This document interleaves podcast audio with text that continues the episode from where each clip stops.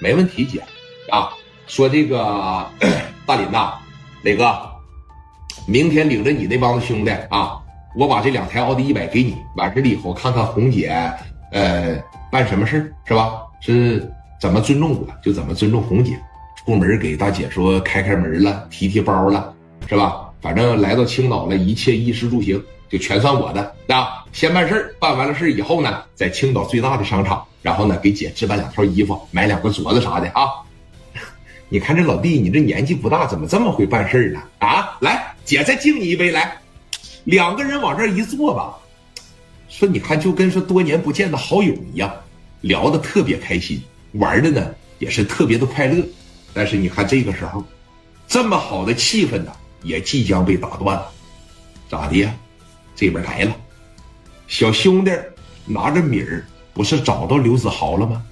刘子豪听完了以后说。青岛有这么狂的吗？你记着，哥啊！有人说了，聂磊现在这么大名气了，那刘子豪能没听说过他们？还真没有。青岛那么大个地方，好几个区，那么些人口，当年也没有互联网，也没有微信，他传播传播不了面那么广。而且聂磊成长的这几年，他正在里边摆事儿呢。你知道为什么刘子豪要决定帮一帮供电机吗？首先有两点，你看看我分析的对不对，哥啊？其一，我能挣点米儿，我现在也需要米儿。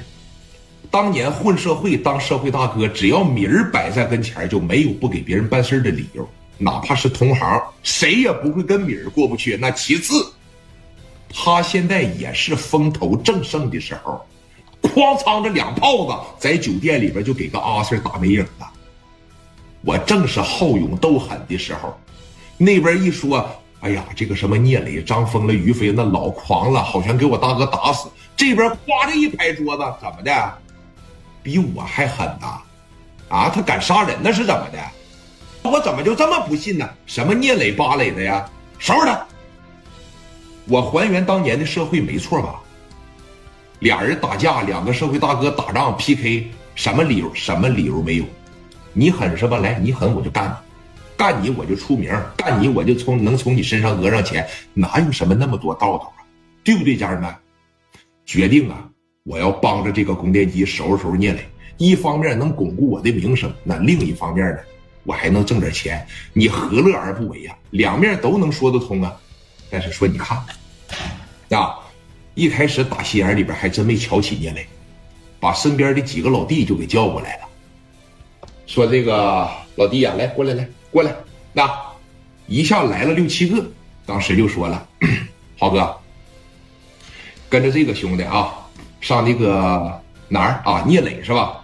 找他去，完事了以后呢，给打个电话，看他在哪儿，告诉他，供电机这个事儿我刘子豪管了，啊，他要是不想像那个阿 Sir 一样两拳让我打没他，消消停停按我说的做。